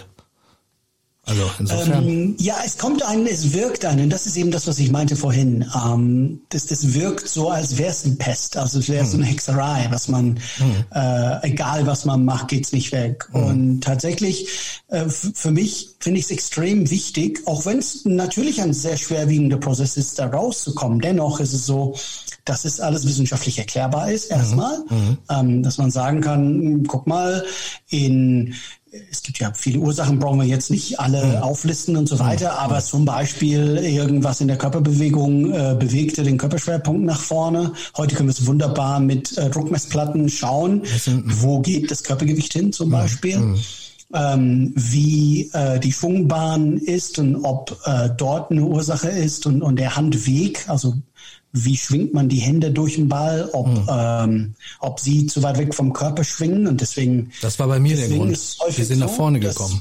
Bei mir sind die Hände ja, ja. nach vorne. Ich hatte sie nicht tief genug und dann die, sind sie nach vorne gekommen. Ja, ein, ein guter Golfer ist ja deswegen eher prädestiniert zum, zum Schenk, weil ein Anfänger trifft überall auf dem Blatt äh, und ist überhaupt nicht wiederholbar. Mhm. Mhm. Ein, ein guter Golfer trifft immer an derselben Stelle. Und wenn das jetzt zu weit in der Hacke sein soll, ist das natürlich echt ein Problem. Mhm. Also müssen wir versuchen, ja klar, weiter dann wieder Richtung Sweet Spot zu wandern. Aber ich finde es trotzdem phänomenal, muss ich ganz ehrlich sagen, weil ähm, ja sowas, gut, das hat sich garantiert natürlich schon vorher entwickelt. Das kam wahrscheinlich nicht über Nacht, nur letztendlich vielleicht dieses brutale Ergebnis kam dann über Nacht.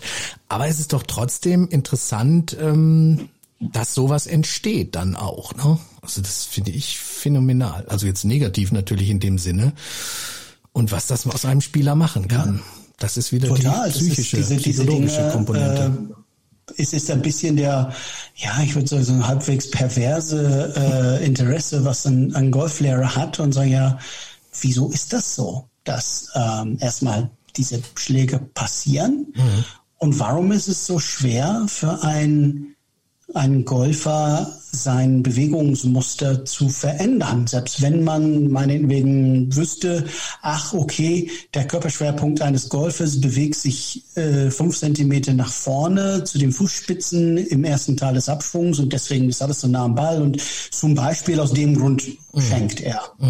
Mhm. Ähm, Dennoch, wie kann ich jemand äh, tatsächlich beibringen, das nicht zu tun? Es klingt so einfach so, okay, wunderbar, dann mache ich das eben nicht. So, ja, das, mhm. da ist, wo natürlich die Musik spielt, mhm. dass man eben sehen muss, dass, ähm, dass man tatsächlich äh, sich dass man sich, sich bewusst ist, wir verändern eine motorische Bewegung. Also würde man jetzt plötzlich an das Schuh binden oder an das Fahrrad fahren, mhm. das ist ja eine Sache, worüber nicht nachgedacht wird. Und genau das wollen wir ändern. Und das ist ein, das ist das, was wirklich schwierig ist. Nicht, in meinen Augen nicht unbedingt die Information, Mensch, du gehst mit dem Körpergewicht nach vorne und deswegen machst du einen Schenk, sondern mhm. wie kriegen wir es geändert tatsächlich? Aber du würdest es hinkriegen. Ja, sicher wird es hinkriegen. Ich, ich behaupte schon und tatsächlich, wenn ich das aus irgendeinem Grund, wenn ich daran scheitere, äh, dann äh, war natürlich meine Leistung komplett umsonst erstmal und dann müsste ich nochmal ähm, zu deinem Podcast kommen und erklären, äh, zu, da zu deinen äh, Hunderte von Tausende von, von Zuhörern, äh, dass das alles heute doch nicht so gut ist, der, der Paul Dyer Show und äh, The Paul Dyer Show. Nein, aber da bin ich mir sicher, dass du das lösen kannst. Aber wenn du jetzt mal so deinen Unterricht ähm, mal also analysierst oder was ständig dann zu dir kommt, dann würdest du schon sagen, der Slice ist halt nach wie vor, gut, die Mythen hatten wir eben mal drüber gesprochen oder die falschen ähm, Vorstellungen. Slice ist schon mit oft so das Hauptproblem, ne? Beim Schüler und und, und Socket ich, ich, würde, ich würde nicht sagen Slice, ich würde sagen die die was die ich mittlerweile nenne Slice Familie, also Slice, ja. okay. relativ wenige mhm. Leute slicen den Ball so schlimm, dass die andauernd den Ball nach rechts verlieren. Mhm. Mhm. Aber so benachbarte Themen wie zum Beispiel ein etwas zu steilen Eintreffwinkel mit dem Driver, mhm. was ja. wir gar nicht so richtig wahrnehmen selber. Das ist total schwer selber zu wissen, mhm. wie war gerade mein Eintreffwinkel mit dem Driver, mit welchem Weg ist der Schläger an den Ball gekommen. Mhm. Ähm, aber ähm, wir sind ja nun für, äh, wir, wir spielen mit dem Schläger vor uns. Wir haben total viel Bewegungsraum mit den Händen. Wenn man jetzt im Sitzen ähm, so die, die Hände bewegt, man stellt relativ schnell fest, äh, hinterm Rücken kann ich nicht so schnell meine Arme bewegen, aber wenn ich nach vorne bewege, dann kann ich total viel. Sitzt du? Also von vornherein sind Golfer schon ein bisschen prädestiniert, diese Slice-Familie zu besitzen. Ja, die Familie. Ähm, selbst wenn die nicht ein Slice ist, sondern mhm. vielleicht ein Pull mhm. ähm, oder einen etwas zu steilen Ball oder dann aufgrund von dem steilen Eintreffwinkel, dass man versucht, schnell im letzten Moment alles zu reparieren und löffelt mhm. ja, mhm. und schlägt zu früh in den Boden. Das alles kommt aus einer Familie des, des etwas zu steilen Abschwings. Mhm. Und das würde ich sagen, haben äh, sehr, sehr viele mhm. Leute. Ähm, aber man muss sich natürlich fragen, ob das wirklich zuerst einmal überhaupt ein Fehler ist, weil dann müsste man Martin Keimer natürlich die, die Platzreife aberkennen, weil er genau. kommt ein bisschen von außen und spielt mhm. Fade, wie mhm. wir wissen. Mhm. Also ganz so schlecht scheint das nicht zu sein, mhm. ähm, sondern ist es, ist das ein Teil des Spiels, wo ich nicht eine bestimmte Fähigkeit besitze. Und die, die, die Fähigkeit wäre natürlich, kann ich meinen Ball im Spiel bringen mhm. auf eine vernünftige Länge. Mhm. Und wenn es heißt, naja, das kann ich mit Fade sogar besser als mit Draw, im mhm. Falle von Keimer, mhm. dann würde man sagen, das ist doch toll, das ist gar kein Fehler, das ist einfach eine Spielanlage, das ist eine Ausprägung und dann, das kann so, das kann so bleiben. Kann so bleiben.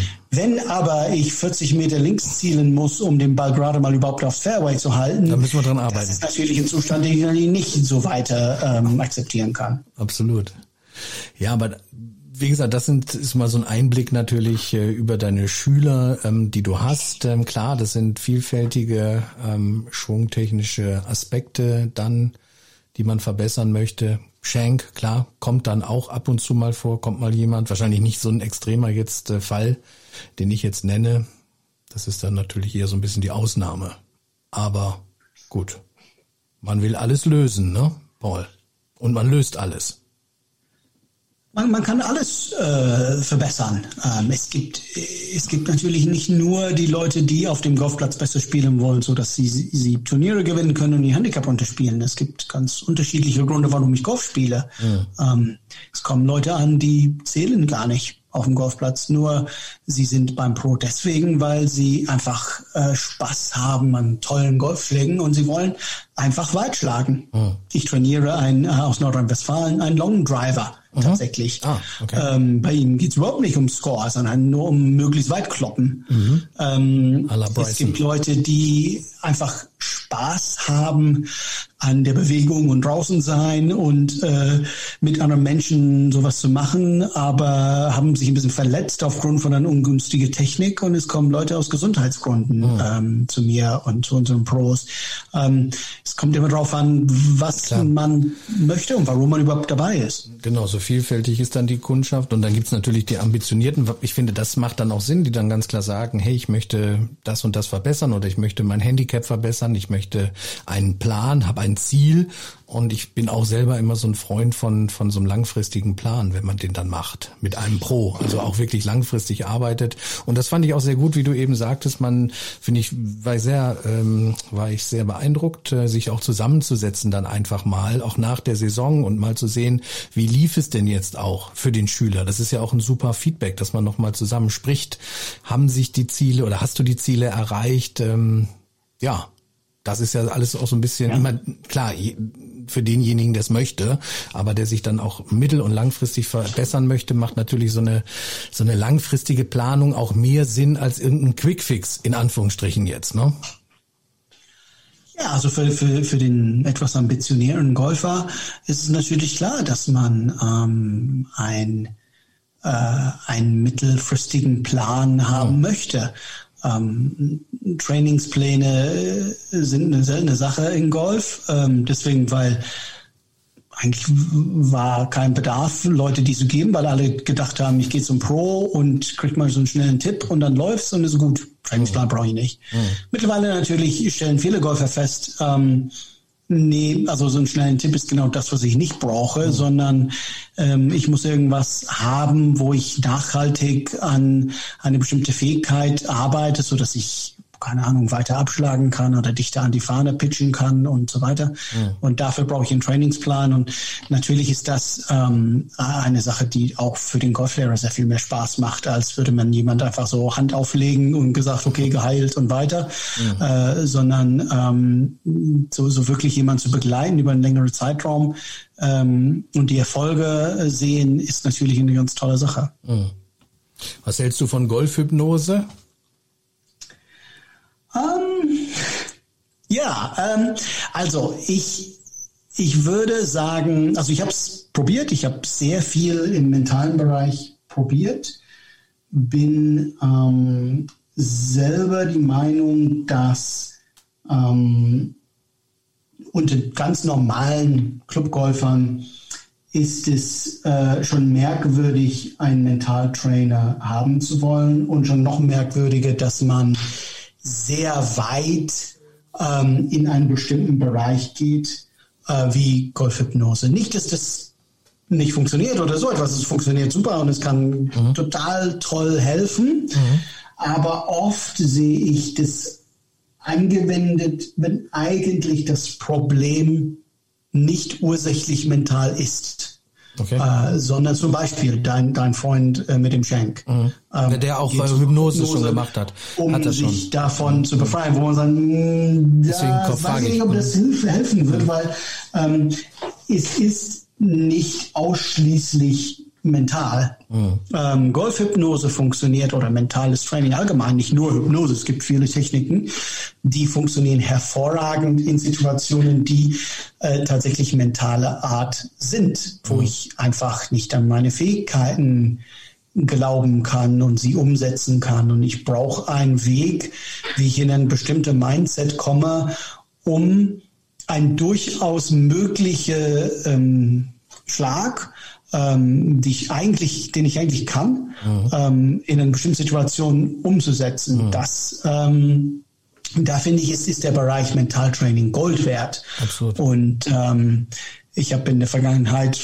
oft mit Mentaltrainern zusammengearbeitet, weil ich finde, äh, ich finde das alles ganz, ganz spannend. Mhm. Ähm, würde aber den, den ganz normalen Clubgolfer vorwarnen, so, naja, bist du sicher, dass das wirklich das hilft, weil ähm, das ist ja der, der, der Sonntagsscherz auf dem Golfplatz nach einem schlechten Schlag, oh, ich brauche einen Mentaltrainer. Also, naja, das weiß ich nicht.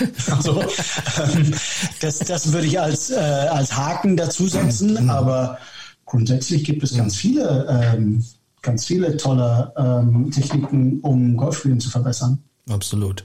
Ja, das Golfmagazin hatten wir ja schon angesprochen, aber du bist ja wie gesagt auf vielen Plattformen. Ich werde natürlich auch in den Show Notes alles verlinken, ähm, YouTube-Videos. Mir fallen gerade noch, weil diese Sendung hier lebt ja von spontan, spontanen Einfällen. Ähm, fand ich übrigens auch sehr, sehr gut. Ähm, die Golfmesse fand ja dieses Jahr in Hamburg leider nicht statt, also gar keine Messe stand Deutsch, äh, fand deutschlandweit statt.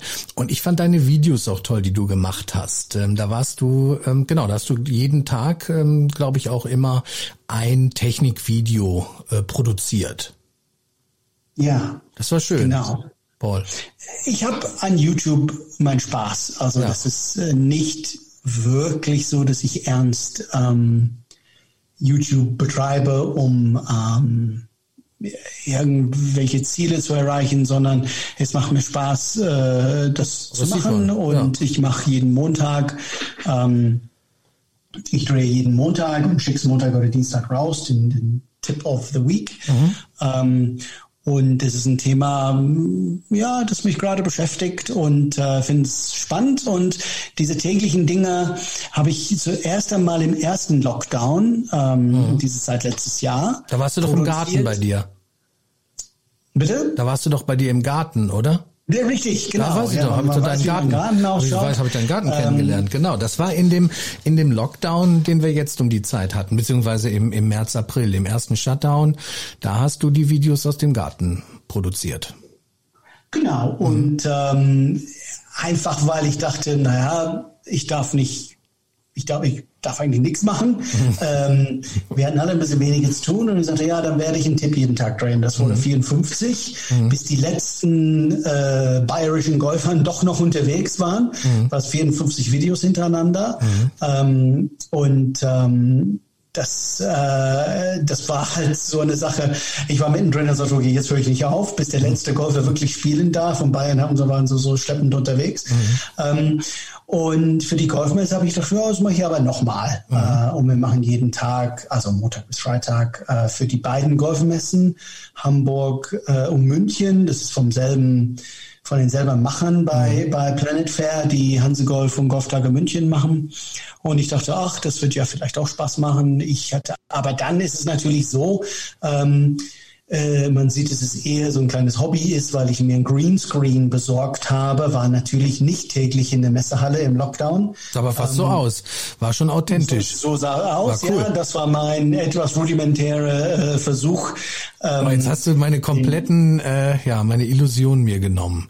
Ich hatte gedacht, du ja, wärst das, immer da gewesen. Äh, wenn man ganz genau guckt, stellt man fest, äh, nee, der war er wirklich nicht. Technisch ähm, ganz weit aber vorne. So, so, so super ja. in der Video, im Videoschnitt bin ich nicht, dass man man bei Close-Ups und so sieht, nee, da ist er überhaupt gar nicht. Naja, jetzt ähm, stell dein Licht nicht unter Und das habe ich äh, ja, in äh, tatsächlich an, an Golfkart-Halle, mhm. äh, die Firma Hansekart, die, mhm. die, ja. äh, die einzige deutsche Hersteller von Golfkarts, die sind bei mir gar nicht so weit weg. Mhm. Da muss ich nicht so viel fahren.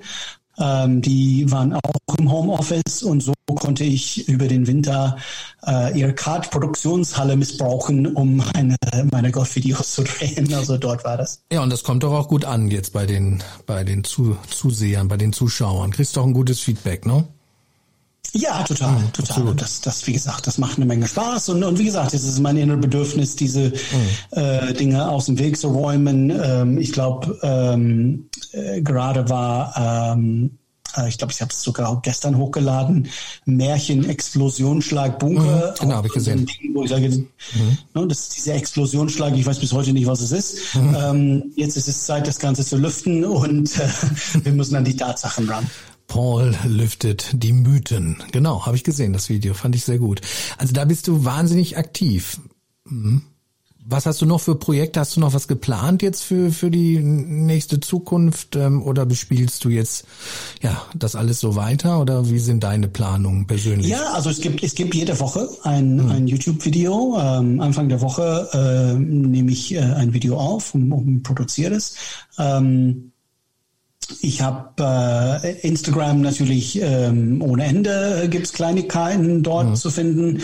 Ähm, ich äh, arbeite an meinem zweiten Projekt. Ich hatte einen Online-Kurs gemacht, äh, letztes Jahr äh, auch im Lockdown zum Thema Slice, also Slice Revolution hieß mhm. es. Äh, und man konnte ähm, meinen Slice-Kurs kaufen. Ähm, und dieses Jahr kommt ein Kurs äh, zum Thema Wedge, also Chip und Pitch. Mhm um äh, nochmal dasselbe zu machen. Also da bin ich kräftig am äh, Produzieren, um das zu machen. Das wird aber ein bisschen dauern, bis ich so weit bin. Ähm, und ähm, wie man sich vorstellen kann, mit, äh, mit den sieben Golfschulstandorten und ähm, Golfmagazinen und die Videos und so weiter. Nicht langweilig. Ich habe keine Langeweile. Nein. Ähm, aber macht das alles aus Liebe zum Golfsport. Ich finde es einfach toll. Ich empfinde es selten wie Arbeit, muss ich sagen. Also heute, ähm, heute, naja, wenn man das einen Arbeitstag nennt, was ich, also Leute sagen mir, so wie, ähm, so wie äh, du arbeitest, mache ich Urlaub und ich sage, ja, genau, so ist das und ich bin ganz schon stolz drauf. Das macht richtig Spaß und ähm, deswegen mache ich all diese Dinge, weil, ähm, weil es mir tatsächlich eine, Menge Spaß macht. Und heute hast du es ja mal geschafft, ähm, selber ein paar Löcher zu spielen, dann in Plönen, ne? Ja, Golfplatz Plöner See. Ähm, äh, ein Golfplatz, den ich seit echt eine, eine Weile nicht gespielt habe. Vor in meiner Plöner Zeit habe ich da einmal gespielt, fand es so grausam, dass ich sagte, nee, also nie wieder. Und ähm, jetzt äh, über, über Winter im Lockdown habe ich nochmal kennengelernt, einfach so Social Media mäßig. Man hatte nur, natürlich nur Zeit für Instagram und sowas mhm. und habe gesehen, naja, das sind ja ganz tolle Bilder. So habe ich das gar nicht in Erinnerung. Du musst da vorbeifahren. Mhm. Äh, habe ich gemacht und festgestellt, wow, so ein neuer Eigentümer, alles total schick im Clubhaus gemacht und Platz ohne Ende investiert. Und ich habe heute gespielt, ähm, leider ein heftiger Regenschauer ja.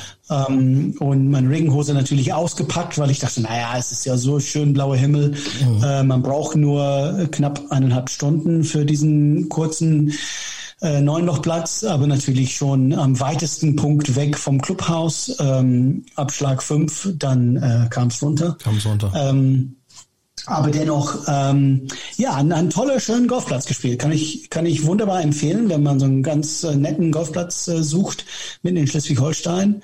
Ähm, nur neun Löcher, man mhm. kommt schnell rum, aber total cool. Also äh, kürzere Bahnen, ähm, nicht so eine von diesen ähm, 7000 Meter Monster-Dinger, äh, wo man ganz ehrlich nicht wirklich Spaß hat, sondern ist es nur so ein bisschen der Kampf, äh, sondern äh, ja, ein bisschen tricky. Also ja, war, war ganz cool. Und, Und ist ähm, nicht weit von dir, ne?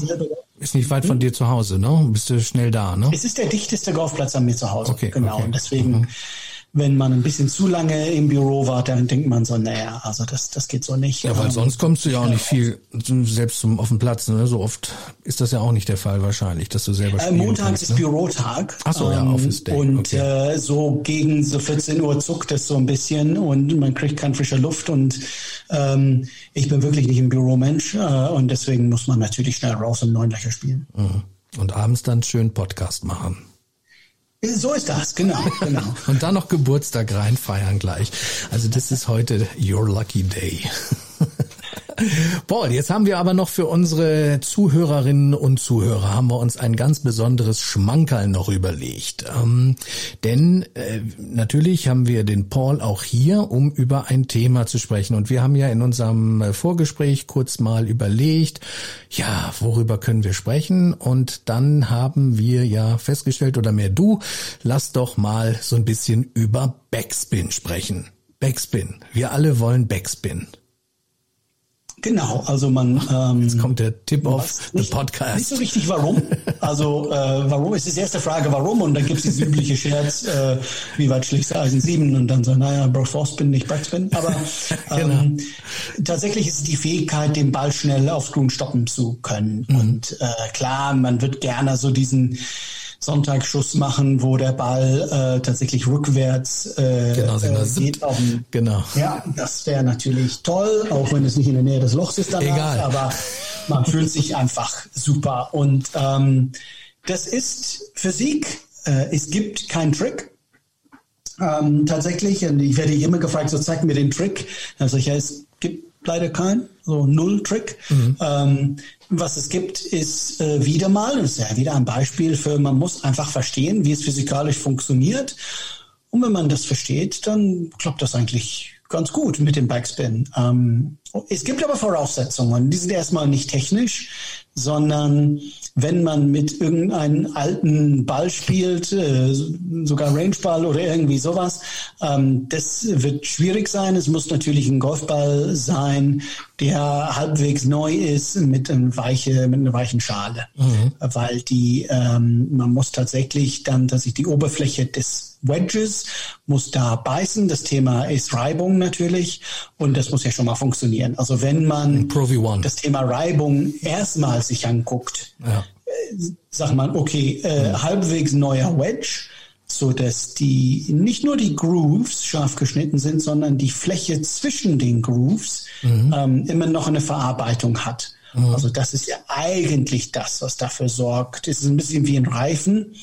Ähm, das Gummi an sich äh, sorgt für die Haltung auf der Straße und die, äh, ne, die Rillen im ähm, Profil mhm. im Reifen sorgt dafür, um ähm, Flüssigkeit, ähm, Feuchtigkeit wegzutransportieren und genauso ist das auf dem Wedge. Mhm. Also sagen wir, man braucht einen relativ neuen Wedge, wo man immer noch die Grooves ganz scharf sieht und die Verarbeitung zwischen den Grooves immer noch sehen kann. Mhm. Wenn man das weggeätzt hat mit Tausende von Schlägen, das ist Zeit, ein neues Wedge zu kaufen. Und da stelle ich einmal gerade die Zwischenfrage, weil da fällt mir eine persönliche Frage ein.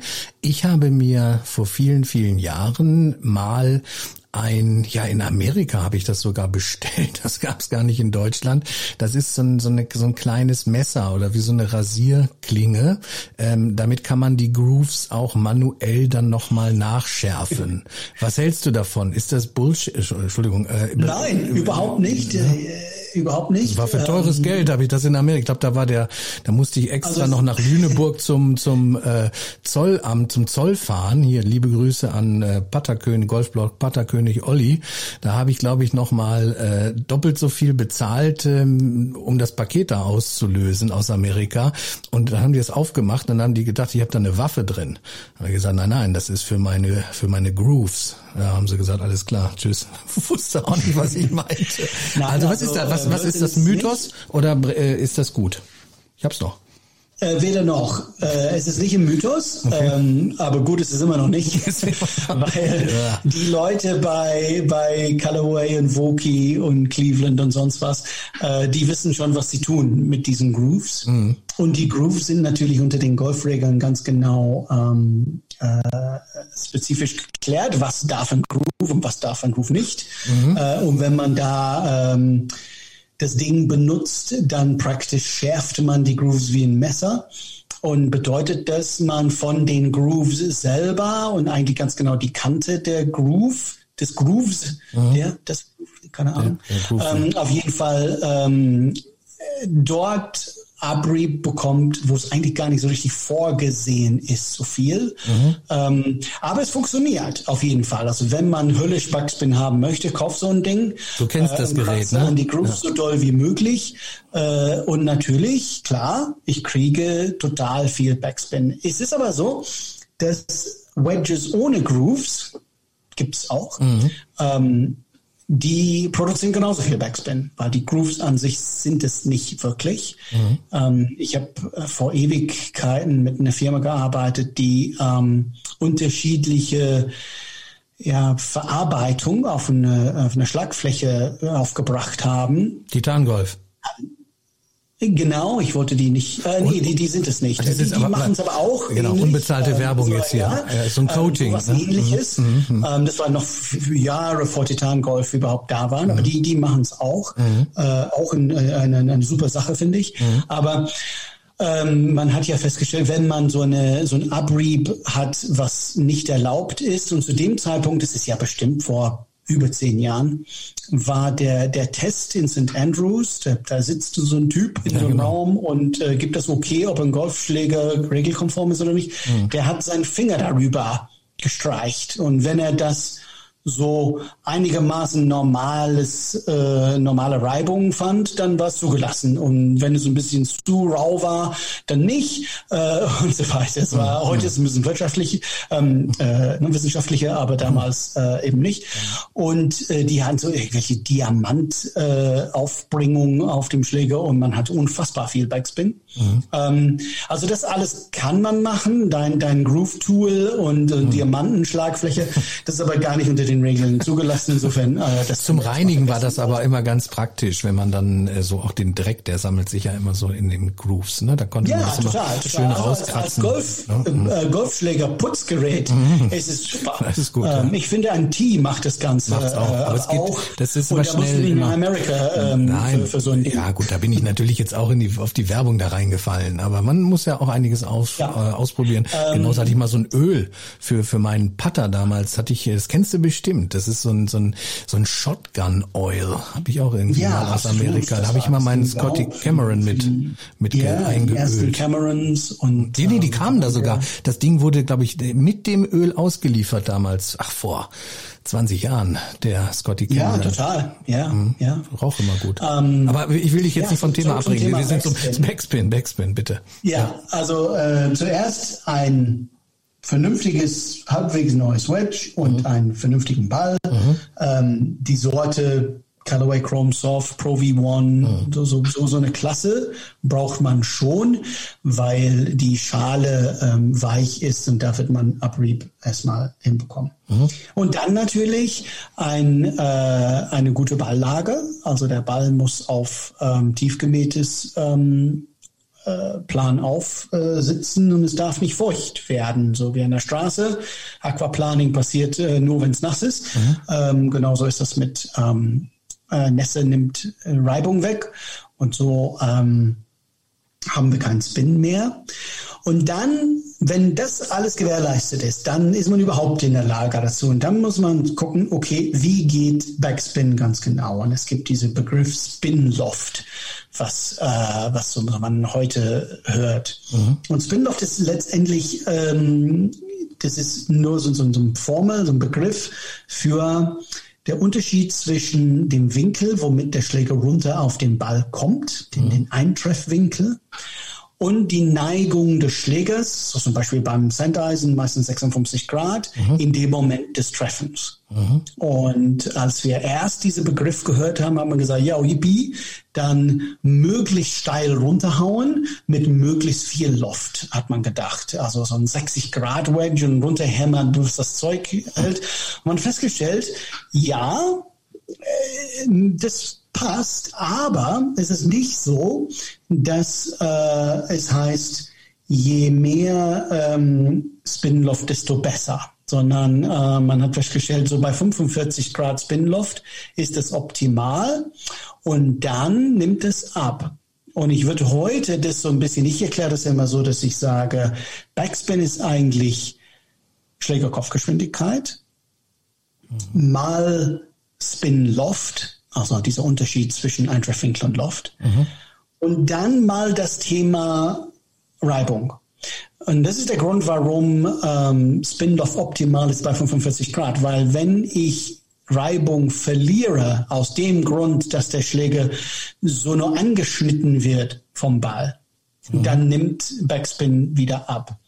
Insofern, was man eigentlich braucht, ist ein ähm, normalerweise mit, mit einem Pitch, sagen wir so ein 40, 50 Meter Pitch, werden wir meistens einen Eintreffwinkel haben von minus fünf. Also der Schläger geht fünf Grad abwärts zum Ball. Mhm. Und das bedeutet, für die, die rechnen können, ähm, dass ich eigentlich nur so um die 40 Grad Neigung brauche im Moment des Treffens. Mhm. So wenn man ein 56 Grad Sandwich hat, dann muss man eigentlich das Ding durch 16 Grad nach vorne neigen, also das Griffende, mhm. um optimal die Voraussetzung für Spin zu haben.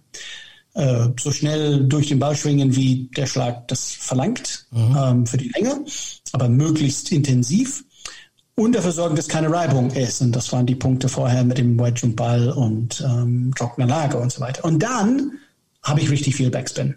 Mhm. Und das ist, was Profis schaffen. Und was ist dann der Trick des Profis?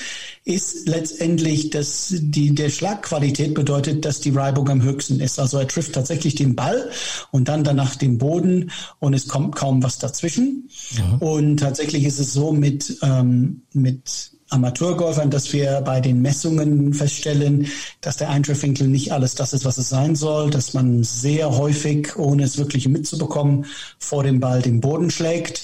Äh, so mache ich den Eintreffwinkel kaputt und so sammle ich natürlich Grasstücke und mhm. Feuchtigkeit, die dazwischen kommt und deswegen ist der Spin weg. Also alles wissenschaftlich zu erklären, aber eine von diesen Dingen, okay, jetzt, wenn ich weiß, dass es so funktioniert, dann kann ich den Ball ein bisschen zum rechten Fuß äh, nehmen und mit meinem 56 Grad Wedge äh, ganz normal durchschwingen. Mhm. Ähm, mit einem neuen Wedge und einem guten Ball. Und dann ähm, ist man genauso wie Tiger Woods in der Lage, Backspin zu machen. Äh, und dann weiß man, dass es nur darauf ankommt, wie qualitativ gut ich den Ball, wie sauber ich den Ball erwische. Mhm. Und das war's. Mehr Einflussfaktoren gibt es eigentlich nicht.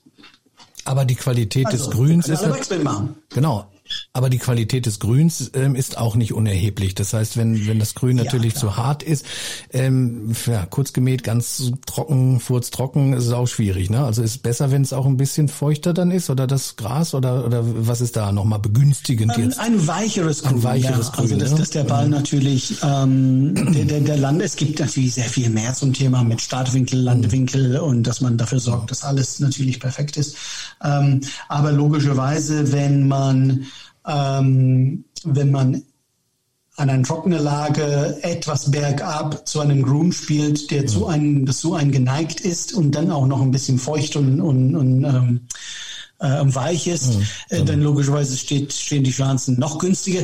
Äh, das, ich habe nicht mehr Backspin. Mhm. Der Spin ist natürlich gleich. Aber er zeigt sich dann äh, natürlich noch noch. Ähm, aber äh, genau, also es zeigt sich anders, wenn man. Ähm, ja, super. Man, Jetzt hat, können wir alle Backspin, ähm, wenn diese Folge ja. veröffentlicht wird. Ich denke, die kommt ja immer freitags oder samstags, je nachdem. Dann ähm, sonntags gleich raus. Vorher neues Wedge bestellt, ordentlichen Ball und jeder bringt Backspin. Genauer genau. und besser kann man es nicht erklären, Paul. Super. Vielen Dank. Gerne, gerne. Paul, ähm, hat mir wahnsinnig viel Spaß gemacht heute. Wir sind auch schon eine Stunde dreißig äh, dabei.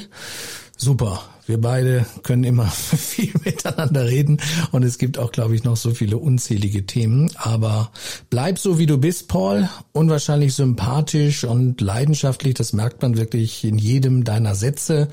Ja, du hast äh, noch viel vor mit Golf. Du nutzt alle, ja, alle äh, Ebenen, hätte ich bald gesagt, alle Medien, äh, was ja auch richtig ist und, und toll ist. Ja, ich hoffe, dir hat's auch ein bisschen Spaß gemacht.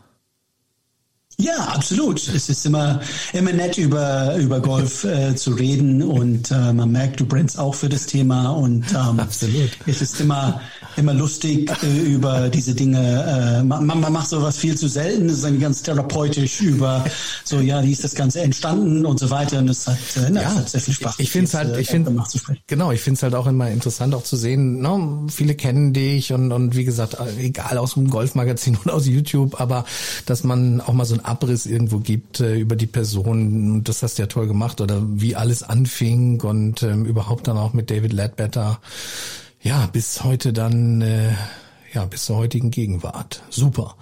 Paul, ich wünsche dir, nein, man darf noch nicht äh, ein äh, ein Happy Birthday wünschen, aber komm gut, zwei Stunden. Komm, komm, bleib, bleib, bleib noch in der Leitung. ich bleib noch lange in der Leitung. Komm auf jeden Fall gut rein, Paul, und ähm, ich hoffe, dass wir uns auch bald ähm, mal persönlich wiedersehen. Ähm, ja, die Porsche European Open steht vom 3. bis 6. Juni vor der Tür. Die endgültige Entscheidung ist, glaube ich, noch nicht getroffen, ob Zuschauer dabei sein dürfen oder nicht. Äh, jeder von uns würde das sich natürlich wünschen. Wobei man muss natürlich auch realistisch sein. Ich glaube, das ist noch zu früh wahrscheinlich jetzt zu dem Zeitpunkt Anfang Juni. Gerade auch wenn man jetzt mhm. guckt, auf Teneriffa jetzt am Wochenende oder auch egal welche Turniere, klar, da waren natürlich auch keine Zuschauer. Ist schade irgendwo, aber ich find's toll, dass überhaupt auf deutschem Boden dann dieses Jahr auch zwei äh, European Tour Turniere stattfinden. Ist ja auch für den Golfsport und für Deutschland sehr, sehr wichtig. Ja, total, ja. Und ähm, ich hoffe auch, dass es irgendwie möglich sein wird, aber ich, ich befürchte, wir gucken das Ganze im, im Fernseher. Aber wie du sagst, es, es blüht alles auf mit ähm, Nikolai von Dellingshausen ja. letzte Woche, dann Mega. Wochen davor Max, Max Kiefer. Kiefer. Wir, wir, wir belegen total gut den zweiten Platz im Moment. Aber es macht richtig Spaß und ich, ich freue mich auf, äh, auf die Golf. Und dann nicht vergessen, Bene Staben, äh, unser Hero aus Winsen oder im Green Eagle auch, hat ja auch tolle Platzierungen jetzt ähm, auf der Pro Golf Tour. Sehr konstant, äh, fünfter Platz, dritter Platz, dritter Platz. Ähm, jetzt zuletzt in äh, Österreich, davor in Ägypten. Da ist jetzt, glaube ich, Pause Ende des Monats jetzt geht's wieder nach äh, Ägypten, nach Kairo. Ja, also da ist aus deutscher Sicht, ähm, ja, macht das Spaß auch im Moment. Und ich habe gestern total, auch die Daumen ja, gedrückt total. und muss auch sagen, äh, von Nikolai von Dellingshausen, wie, wie cool er dann noch an der 18 äh, den Putt gelocht hat, dann zum alleinigen Zweiten. Das hat mich schon unwahrscheinlich gefreut und ja, er ist da demnächst garantiert mit im Winner Circle. Da, genau. Da gehe genau, ich von aus. So. Ja, es wird, es ist, die, die Zukunft ist gut. Es, es, es wird gut für uns deutschen Golfern. Also. Genau. So, liebe Grüße an die Familie und Paul, ich sag mal, bis demnächst. Danke dir, Matthias. Mach's bis gut, bald. vielen Dank, ciao.